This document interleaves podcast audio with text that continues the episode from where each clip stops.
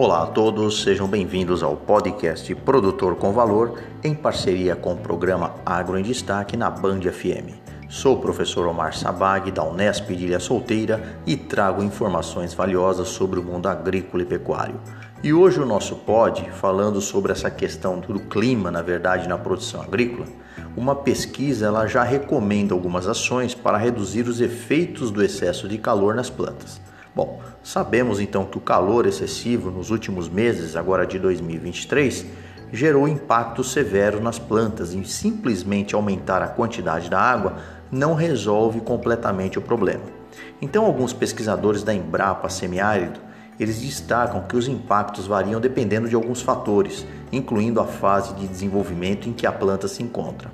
Nas árvores frutíferas, por exemplo, o calor excessivo pode levar ao aborto dos botões das flores, que seriam responsáveis pela formação dos frutos, ou ainda assim queimar os frutos já em fase de amadurecimento, um fenômeno conhecido como escaldadura. Além disso, pode reduzir as trocas gasosas e afetar a produtividade das culturas.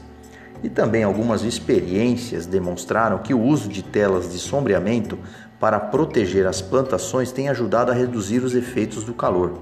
E um estudo realizado com o cultivo de macieiras evidenciou que o emprego dessas estruturas para sombreamento nos pomares resultou em uma maior eficiência fotossintética quando comparado ao ambiente de plena exposição ao sol. E esses resultados indicam que em determinadas épocas do ano a radiação solar na região é naturalmente excessiva para a fotossíntese de algumas culturas agrícolas, podendo afetar o desempenho fisiológico não apenas devido à quantidade de energia luminosa, mas também ao superaquecimento do ambiente durante os horários próximos ao meio-dia. E um estudo realizado com meloeiros amarelos cultivados sobre irrigação e exposição direta ao sol demonstrou uma redução progressiva nas trocas gasosas nas folhas ao longo da manhã. E nessas condições, a fotossíntese atingiu os valores mais baixos após as 13 horas, quando a temperatura das folhas atingia seus picos mais altos, em torno de 36,7 graus Celsius. E este mesmo estudo incorporou o cultivo de melões de mesma variedade, idade e área, porém utilizado cobertura de agrotêxtil na cor branca.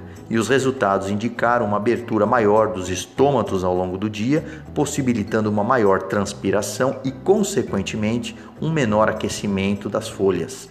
Pesquisadores ainda destacam que o uso dessa cobertura têxtil criou um microclima mais favorável para o desempenho fisiológico das plantas, minimizando o potencial de estresse térmico na cultura, resultando em uma produtividade 35% superior à condição de cultivo sob exposição total no sol. Não deixem de acompanhar nossos episódios e também nos seguir no canal Produtor com Valor no Instagram. Muito obrigado, um agro abraço, Omar Sabag, da Faculdade de Engenharia de Ilha Solteira.